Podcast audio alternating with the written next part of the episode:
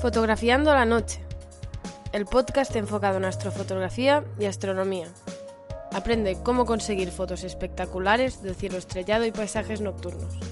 Con Jordi Freixanet, astrofotógrafo y divulgador astronómico.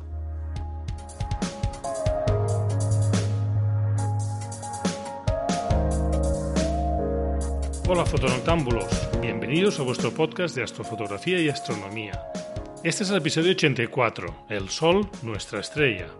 Hoy conoceremos al Sol, tan cercano y para algunas cosas tan misterioso todavía, pero con los últimos avances tecnológicos hemos llegado a conocer su composición, cómo es por dentro, qué reacciones generan esta energía tan descomunal, gracias a la cual estamos aquí, el Sol nos da la vida, y también los fenómenos espectaculares de su corona y su vida en cifras. ¿Cuándo se apagará el sol? Recientemente he subido a las redes una foto de este verano, un panorama con el arco de la Vía Láctea a los pies de la Sierra de Alcadí. Una foto muy especial para mí, ya que fue una, nueva localización que me gustó mucho, con un cielo espectacular. Son 27 fotos, es un panorama de tres filas con nueve fotos en cada fila, y al montarlo me salió una imagen de 104 megapíxeles. Y de hecho tengo tiempo de volver a esa localización con más tiempo, buscar un primer plano más interesante para conseguir una foto más impactante, ¿no? A ver si acabo una versión anotada. De momento subí la, la foto editada y estoy ahora pintando las líneas que identifican las, identifican las constelaciones, las estrellas. A ver si las subo a mi web y os, lo comparto. Os pongo el enlace a la foto en Instagram, en las notas del programa, y si no lo habéis visto la podréis ver. También he subido recientemente una foto del grupo de los alumnos del taller súper reducido de astrofotografía de paisaje presencial. Fueron cuatro alumnos muy aplicados y que pudimos disfrutar todos juntos de un cielo excepcional. Tuvimos suerte esa noche. Un árbol singular que con su silueta combinaba muy bien con la Vía Láctea. Fue el último taller de este año de Vía Láctea, aunque todavía se puede fotografiar, cada día está más baja y ya no, no vemos la parte espectacular del núcleo. Ahora tocará esperar a que vuelva a estar bien situada a partir de mayo del año siguiente. Pero entre medio tendremos otras cosas para fotografiar. A ver si hay un cometa espectacular a final de año, la luz zodiacal, lluvias de estrellas. Bueno, siempre, siempre hay cosas, no, no tenemos que ponernos tristes porque la Vía Láctea no la vemos, sino que podemos ver el resto del bosque, ¿no? Os recuerdo que en mi web, fotografiandoloche.online, encontraréis una oferta de formación relacionada con la astrofotografía, desde la planificación, la captura y el procesado en tres modalidades, online, presencial y personalizada o one-to-one.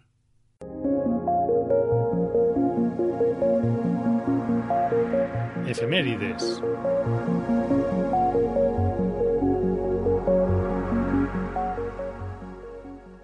Veamos que tenemos la próxima quincena, la segunda quincena de octubre de 2022. Recordad que los horarios son desde la península ibérica. La luna empieza en fase de menguante el día 17 y llega a fase nueva el día 25 de octubre. Las mejores noches para salir a fotografiar un cielo sin luna sería el fin de semana del 22-23 de octubre.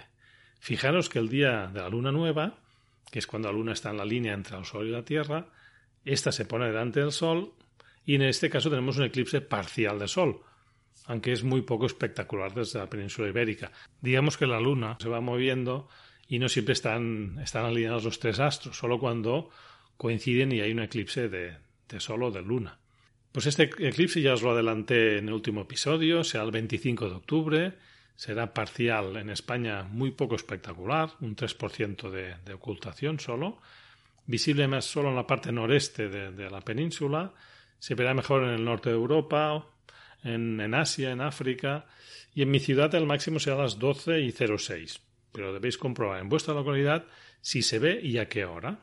Y sobre todo utilizar un filtro homologado para observarlo, ya que el riesgo de lesión ocular es muy, muy serio. Yo intentaré fotografiarlo si no tenemos nubes.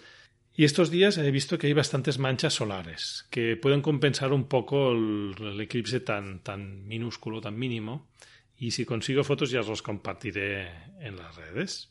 Esta quincena toca cambio de hora. Como cada año en España, el último domingo de octubre toca cambiar la hora, retrasar una hora a las 3 de la madrugada pondremos las 2 de la madrugada. El efecto será que será de día más pronto y también llegará la noche más pronto. Para los que nos gusta mirar las estrellas, no es un cambio muy desagradable, aunque tiene consecuencias sobre el estado de ánimo de mucha gente. Parece que se acabará eliminando este cambio, pero quién sabe cuándo tocará este cambio. Los planetas, pues tenemos Mercurio y Venus demasiado cerca del Sol, así que están eh, escondidos entre la luz del Sol. Marte sale más pronto cada día, lo vemos bastante brillante, ya destaca mucho.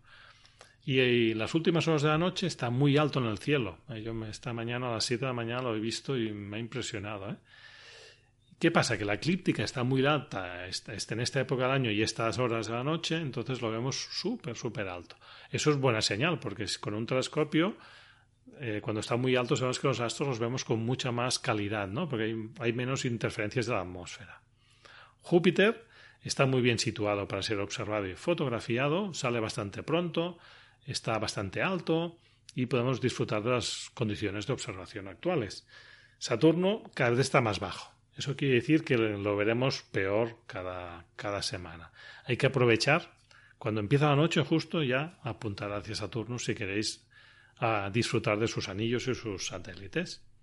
Y de lluvias estrellas tenemos las Oriónidas, que este año caen bastante bien. El máximo es la noche del 21 al 22 de octubre y la luna estará muy pequeñita ya. Será menguante y saldrá muy tarde y será muy pequeñita. La tasa horaria es entre 15 y 20 meteoros por hora. Eso quiere decir que cada tres minutos uno. También puede ser que tengamos una sorpresa y crezca, crezca la intensidad, pero vale la pena intentarlo si no tenéis miedo al frío, que empieza ya estas noches empiezan a ser frías, ¿no? En el hemisferio norte al menos. Son meteoros muy rápidos, entran a 66 kilómetros por segundo y suelen dejar una estela persistente en el cielo. O sea, si los observamos, es un espectáculo también que vale mucho la pena. Recordad que son los restos del cometa Halley, el polvo que va dejando la cola del cometa, queda como un rastro de restos en el espacio interplanetario y cuando la Tierra se acerca a esta nube, pues atrae a las, partículas, que son pequeñitas, ¿eh? son como granitos de arena, que atraviesan la atmósfera, se queman y por eso, vemos tanta luz, ¿no? Vemos ese punto luminoso tan y tan rápido, ¿no? En España se recomienda observarlas o fotografiarlas la segunda parte de la noche, ya que Orión sale por el horizonte este hacia las 11 o 12 de la noche y nos perderíamos muchos dos meteoros que estarían ocultos bajo el horizonte, que saldrían en dirección hacia, hacia abajo. En mi localidad una buena planificación sería empezar a las 5 de la mañana, apuntando hacia el sur con la cámara, con un buen sujeto en el horizonte sur, y así hasta que llegue el crepúsculo astronómico, que sería en mi caso a las 6 y 45. En este caso tendríamos la compañía de una fina luna menguante en el este, que igual iluminaría un poquito el paisaje. No creo que estropee demasiado la, fotografía si no apuntamos hacia el este, apuntamos hacia, hacia el sur. Y lo que os comentaba, cuando me levanté esta mañana y a las 7 de la mañana vi las últimas estrellas que quedan, las más brillantes, vi Orión, vi Sirio, vi Marte, pues me gusta mucho empezar a ver las constelaciones de la próxima estación, si miras al cielo unas seis horas después de lo habitual, el cielo te muestra lo que verás dentro de tres meses en horario normal. O sea, el cielo que he visto hoy a las siete de la mañana será el que veré hacia las doce o una de la madrugada, pues de aquí tres meses, ya en, Navidad, para decir algo, ¿no? Entonces, ¿cómo adelantarte? Entonces es, es, emocionante porque ves constelaciones que hace tiempo, hace meses que no ves y a mí me emociona, me gusta mucho, ¿no? Después cuando las ves cada noche ya no es tan, tan emocionante, pero bueno, hay constelaciones, como ya sabéis, Orión a mí me siguen, me sigue encantando por muchas veces que la vea. Tenía pendiente un episodio sobre el Sol. Esperaba que hubiera algún eclipse anunciado para aprovechar, pero recientemente asistí a una conferencia sobre el Sol en Cosmocaixa, en Barcelona. Fue a cargo de Jordi Gutiérrez y Francesca Rivas, y entonces lo vi claro. Dedicaría un episodio al Sol nuestra estrella. Conté también con la compañía de Ignacio, que me gustó mucho, y después fuimos a ver una localización un poco oscura cercana a Barcelona. Pues bien, volviendo al sol, diré que, que es muy importante para nosotros. Preparando este episodio me he dado cuenta que realmente le debemos muchas cosas al sol, ¿no? Literalmente podemos decir que nos da la vida. Y está muy, muy presente en nuestro día a día. nos da luz. Esta luz comporta pues alegría, energía para las plantas, para que hagan la fotosíntesis, aunque a veces se pasa un poco de largo y nos da calor, excesivo, agobio. Entre otras cosas, ilumina el sistema solar. Sin él, sin el Sol, o si estuviera apagado, no veríamos ningún planeta ni la Luna, porque reflejan la luz del Sol. Tampoco existirían los planetas, ya que su razón de ser es girar alrededor del Sol.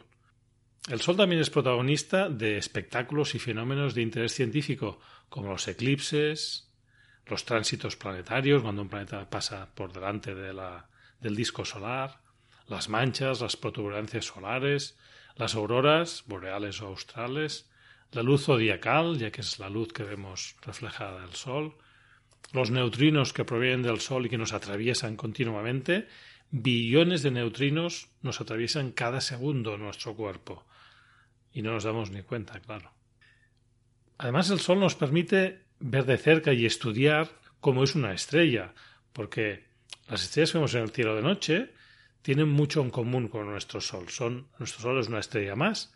Hay diferentes tipos de estrellas, pero es una suerte tener una estrella cercana para poderla estudiar como, como estamos haciendo actualmente. Hoy conoceremos un poco más sobre el Sol y seguro que nos llevamos alguna sorpresa. Después veremos cómo podemos aprovechar lo que sabemos del Sol para aprender un poco más de las estrellas de nuestra galaxia y las más lejanas. Y otro día, porque hoy no dará tiempo, y hablaré de eclipses y de otros fenómenos solares, de cómo fotografiar el Sol. Bueno, al principio el Sol era un dios. Para los egipcios era el dios Ra, para los griegos Helios, para los incas Inti, y así una lista interminable. Poco a poco se fue estudiando, por ejemplo, los chinos, la civilización china, hace más de dos mil años ya vio las primeras manchas solares. Seguramente no sabían qué era, pero ya las vieron y ya las documentaron. Galileo Galilei, con su telescopio, vio las manchas solares, pero sin ningún filtro y por eso acabó ciego. ¿eh? Cuando ya era viejo, ya era, estaba ciego por culpa de ver, mirar al sol sin, sin protección, sin un filtro adecuado, ¿no? El Sol empezó orbitando la Tierra, ¿no? En el sistema geocéntrico y pasó a situarse en el centro del sistema solar cuando finalmente se aceptó la teoría heliocéntrica. Y así fueron llegando descubrimientos, informaciones, que nos permiten decir cuatro datos hoy en día. La distancia de la Tierra al Sol, pues son 149.597.870 kilómetros de distancia Tierra-Sol. Claro, esto es la media, pues sabéis que la órbita de la Tierra es elíptica, entonces la distancia al Sol nunca no es constante, va variando. Pero esta se ha cogido la media y es lo que se conoce como una unidad astronómica. Esta distancia se usa como patrón para medir la distancia a otros planetas, normalmente dentro del sistema solar, una unidad astronómica. Más o menos 150 millones de kilómetros, es lo más fácil. El diámetro del Sol son 1.391.000 kilómetros. Yo para acordarme, pues digo un, millón y medio de kilómetros, unas 110 veces más grande que la Tierra. Parece que sea poco, ¿eh? 110, pero bueno, ya, es bastante más grande. La masa del Sol en potencias de 10 sería 1,98 por 10 elevado a 30. Estamos hablando ya de trillones, eso de kilos, estamos hablando de kilos. Y si comparamos con la Tierra, pues es 330.000 veces más pesado que la Tierra aunque su diámetro no es mucho más grande, unas 100 veces más grande, en su interior, en el interior de una esfera a la que aumentamos el diámetro, cabe mucho más volumen y por tanto mucha más masa. La temperatura superficial pues está alrededor de los 5.780 grados Kelvin. Eso en la superficie, la fotosfera, que es lo que vemos, pero en el núcleo llega a 15 millones de grados Kelvin. 15 millones. Hablemos del color del Sol, es un tema un poco discutido. Pues el Sol, visto desde la fuera de la atmósfera de la Tierra, es blanco, tiene una luz casi casi blanca. Pero desde la Tierra lo vemos, o creemos que lo vemos, ligeramente amarillo, porque cuando brilla mucho y está alto en el cielo, no puedes aguantar la vista y, y casi que no sé si aprecias un color, ¿eh? porque es una luz que te deslumbra, ¿no? Entonces, cuando está muy arriba y la atmósfera no le afecta, pues realmente tiene un color cercano al blanco. Cuando va bajando, cuando está más bajo, más cercano al horizonte, debido a la dispersión de la luz al atravesar la atmósfera, sabemos que hay más grosor de atmósfera cuando miramos más eh, cercano al horizonte, pues eh, la radiación de onda más corta, que sería la de colores violeta y azul, se desvían y se dispersan. Eso provoca, entre otras cosas, que el cielo lo veamos azul todo el día. Y queda la onda más larga, la onda que no se desvía, el color que no se desvía del espectro solar sería el color amarillo y rojizo. Cuando vemos muy arriba, como hemos dicho, difícil y peligroso de observar, lo vemos más blanco.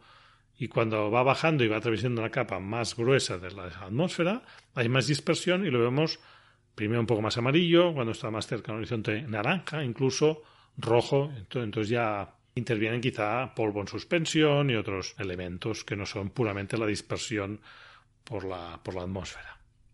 El Sol es especial porque es un cuerpo gaseoso, pero está en un estado diferente de lo habitual en la Tierra.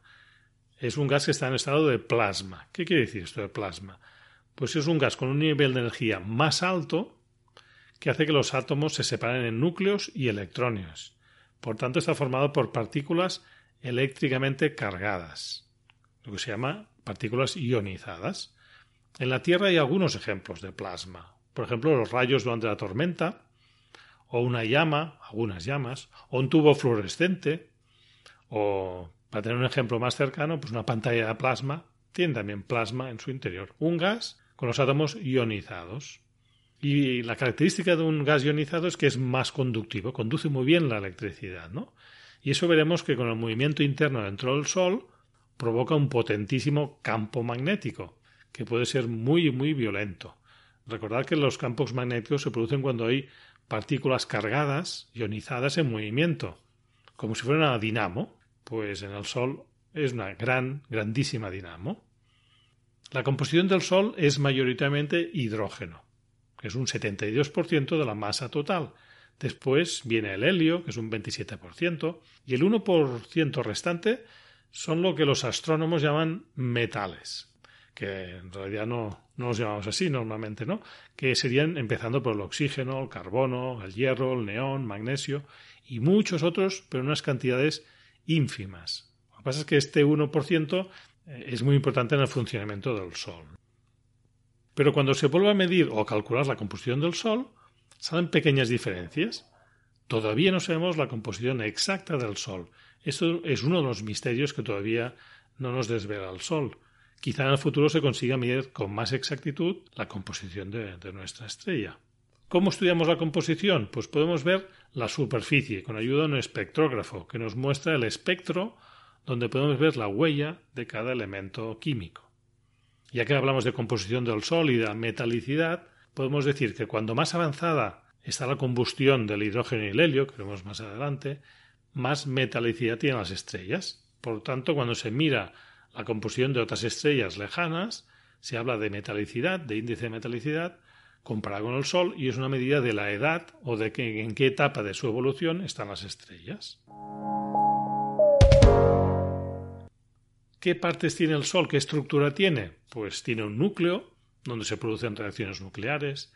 A continuación, tiene la región radiativa, la energía que se produce en el núcleo se transporta en forma de radiación, es decir, de fotones. Después viene la región convectiva. La energía se mueve por corrientes dentro de un fluido, como una olla llena de agua hirviendo. Después viene la fotosfera, que es la parte que vemos. Por encima de la fotosfera hay la corona, una misteriosa parte invisible de día, pero que es mucho más caliente que la propia superficie del Sol, otro misterio del Sol. Y esta corona solo es visible durante los eclipses totales de Sol. Vamos a ver un poco con más detalle las diferentes partes del Sol. Después de años de investigación desde la Tierra, incluso utilizando telescopios solares en el espacio como SOHO o Stereo, que después os pondré un enlace que veréis que hay imágenes impresionantes. Empezamos por el núcleo, situado en el centro del Sol, la parte más interior y llega hasta un cuarto del radio del Sol. Se producen las reacciones de fusión nuclear. No confundamos con la fisión nuclear que se produce en las centrales nucleares que tenemos en la Tierra, que es muy contaminante porque produce radioactividad. En el Sol no se produce radioactividad. Y es lo que se llama la futura energía limpia que tendremos con la fusión nuclear del hidrógeno. En el centro del Sol, en el núcleo, hay una temperatura y una presión muy, muy elevadas. Estamos hablando de 15 millones de grados y una presión 300.000 veces más grande que la presión atmosférica que tenemos en la Tierra. Con estas condiciones se puede producir una reacción nuclear. Si no se llega a estas condiciones, las estrellas más pequeñas, pues a veces no llegan ni a eh, desencadenar las reacciones eh, más energéticas. En estrellas con un tamaño como el Sol, la reacción nuclear que se produce más habitualmente es la llamada cadena PP, cadenas de protón-protón. Y resumiendo mucho, el balance es que cuatro protones, cuatro núcleos de hidrógeno, se transforman en un núcleo de helio, con dos protones y dos neutrones. En esta reacción nuclear se reduce la masa, se pierde masa, un 0,7% desaparece. Entonces, esta masa que ha desaparecido se ha convertido en energía que se libera en forma de fotones muy energéticos y también en forma de neutrinos. Y eso es lo que genera el Sol. El Sol genera esta energía que es la que nos llegará tarde o temprano a la Tierra. Después del núcleo tenemos la zona radiativa, que alcanza hasta el 70% del radio del Sol. Aquí no se producen reacciones nucleares y son los fotones que se han generado en el núcleo que van atravesando esta eh, zona y van interaccionando con los núcleos atómicos, se absorben por un núcleo, se vuelven a reemitir, hasta que finalmente, después de muchos años, alcanzan el límite de la zona radiativa y se encuentran con la zona convectiva. Y esta zona llega hasta la superficie del Sol. En este caso, la energía se transmite gracias a la circulación de la materia, que recordemos que era un plasma, en forma de células de convección, que se llama. Son como grandes columnas en las que se produce una corriente ascendente por el centro y otra descendente por los bordes de esta columna, ¿no? Sube el gas caliente del interior y baja el gas, al gas más frío por los bordes de la columna. ¿Y cuándo tarda un fotón a salir del Sol desde que se emite en el núcleo?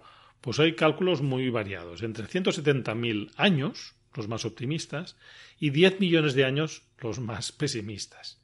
Lo que queda claro es que este proceso que he comentado antes de absorción y reemisión y este rebote de los fotones que van dando vueltas hace que no siga una línea, una, dirección concreta, sino que al final por casualidad pues van, van avanzando, ¿no? Pero es un proceso muy, muy lento. Aprovecho para recordar que para mirar el sol siempre que tenemos que utilizar precauciones con, unos filtros especiales, si no el riesgo de daños graves en los ojos, ¿eh? incluso la ceguera, pues puede ser muy grave. Ya os expliqué el caso de Galileo, ¿no? Los filtros homologados tienen que ser especialmente diseñados para este fin. Se usan en telescopios, en prismáticos, en objetivos fotográficos. Hay uno muy típico que es un filtro solar llamado Bader, que nos muestra, muestra el color de, nos muestra el sol de color blanco.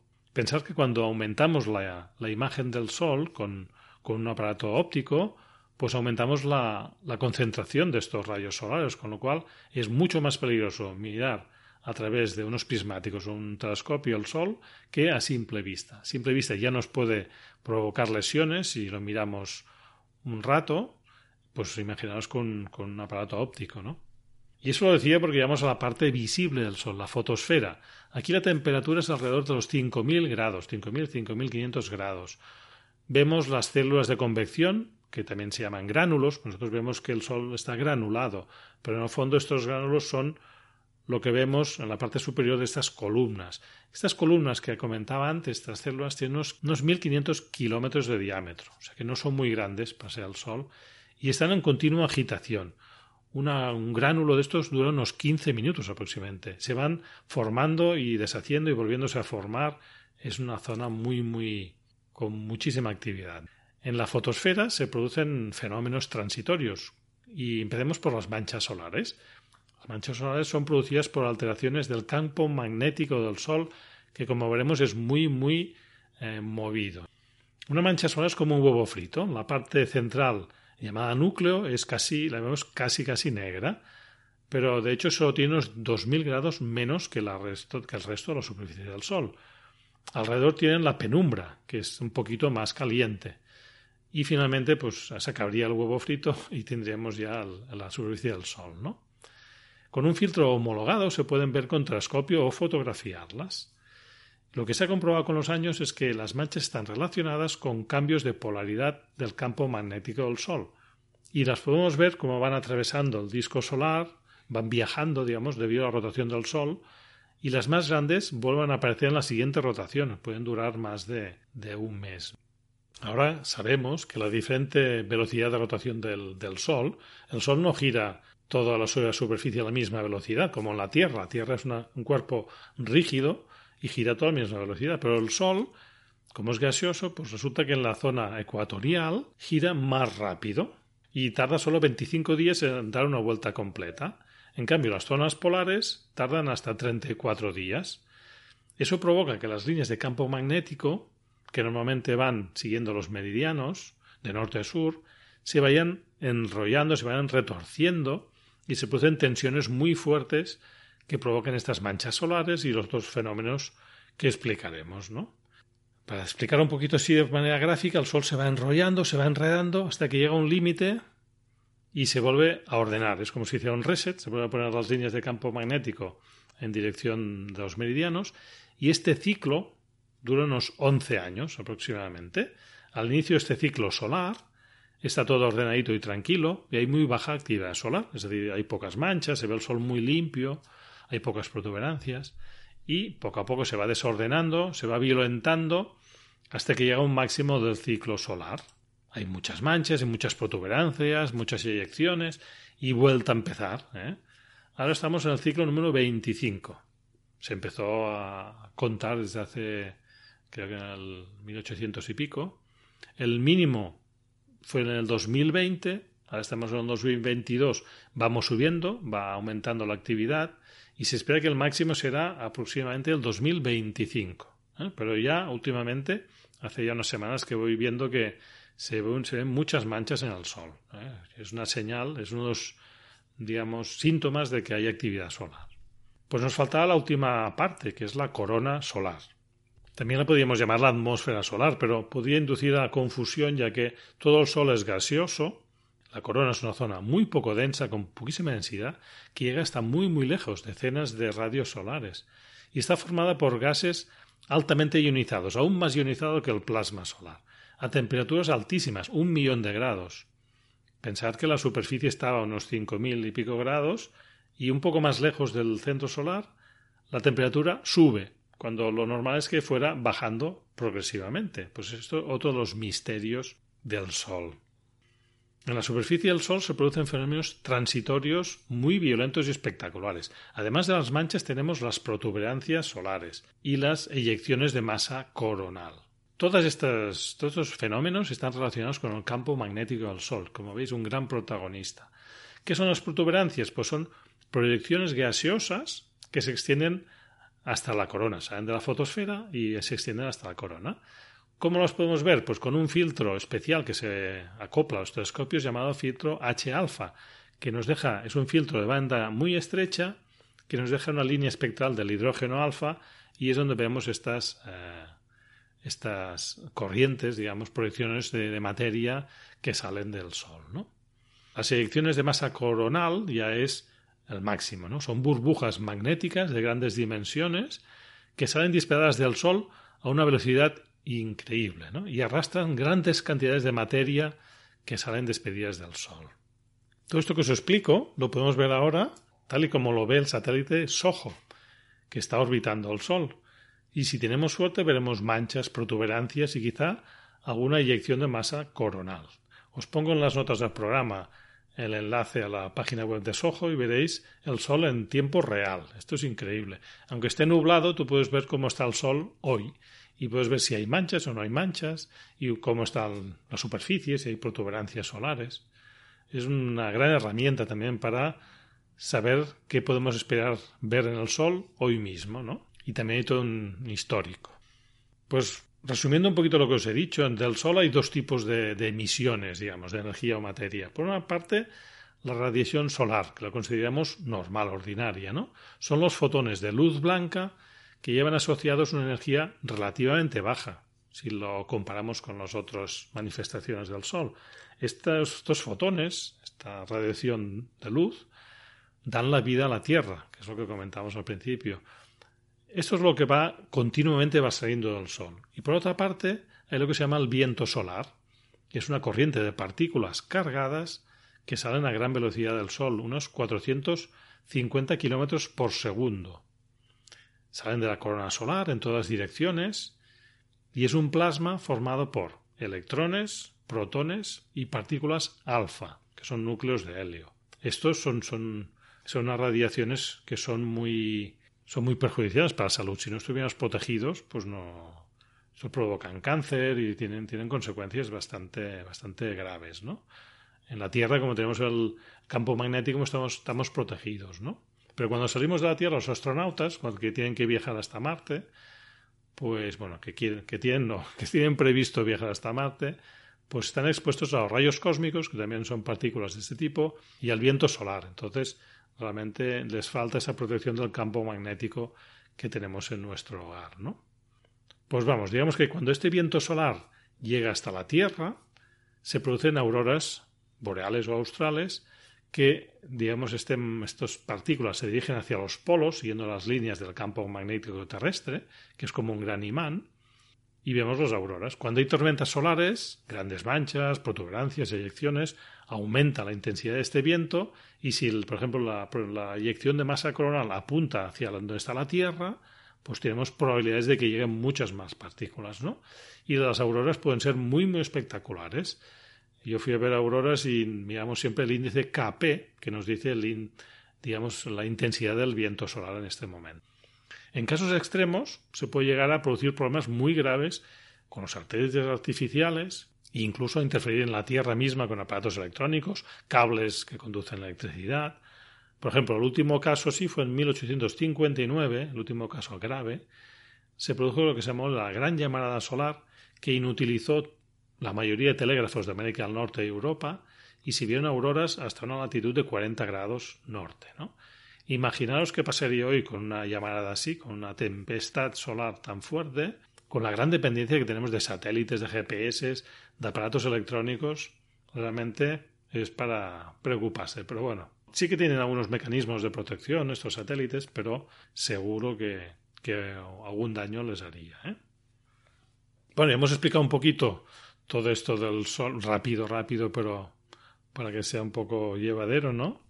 Lo que sabemos del sol y realmente cuando preparaba el programa me di cuenta que, que es, apasionante, ¿no? Lo que pasa dentro del sol, en su superficie, lo que nos llega, ¿no? Ahora vamos a hablar un poquito de la estrella, nuestro sol, pues cómo es su vida, ¿no? Eh, cuándo nació, cuándo, en qué momento se encuentra de su vida y cuándo se morirá, ¿no?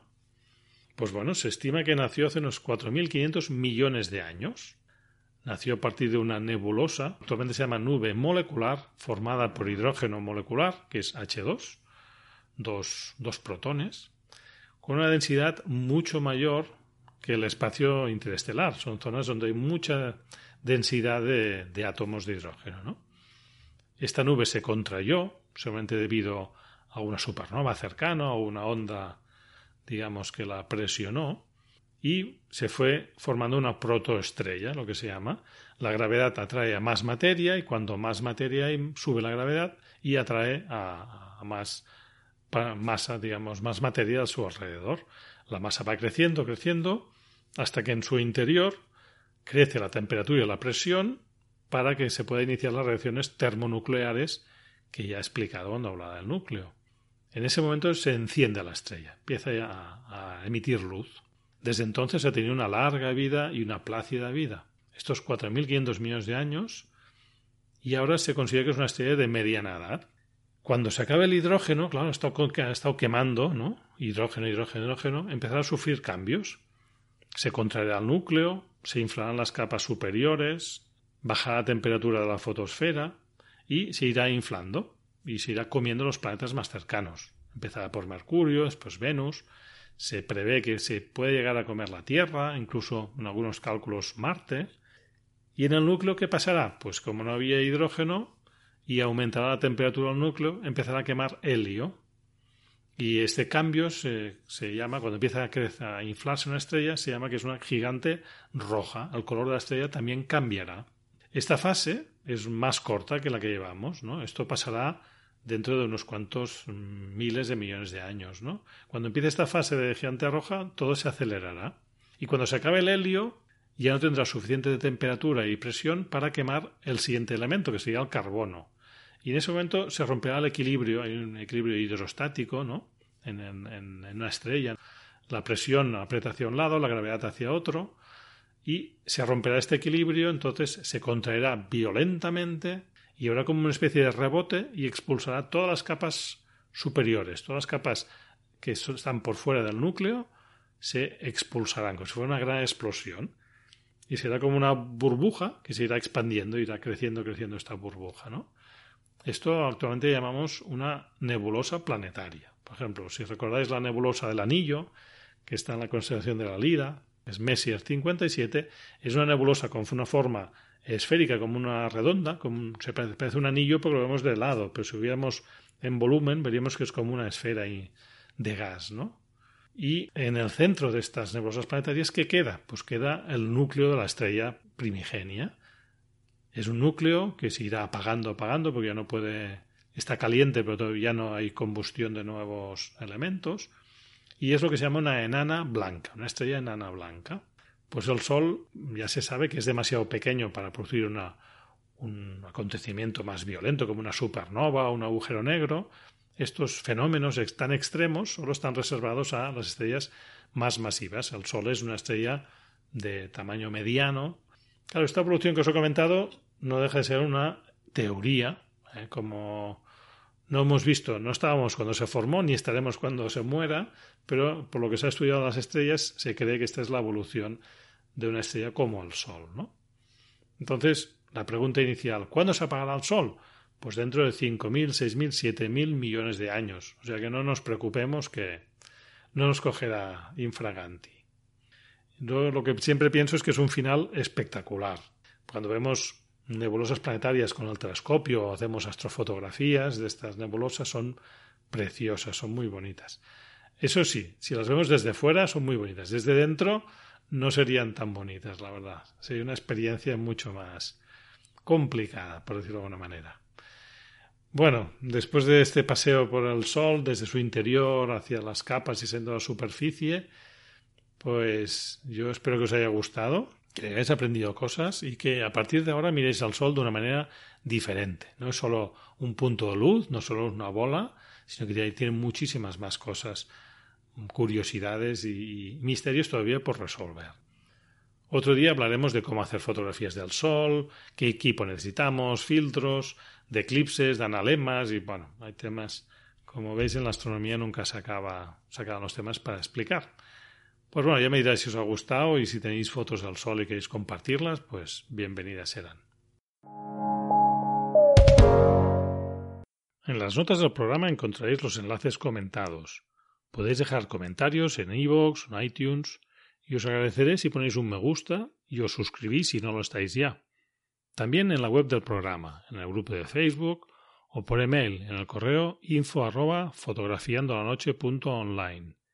En las notas del programa encontraréis los enlaces para comunicaros conmigo. Si queréis compartir una foto vuestra, lo podéis hacer en el grupo de Facebook o bien en Instagram poniendo hashtag fotolanoche. Hasta el próximo programa, que tengáis cielos despejados.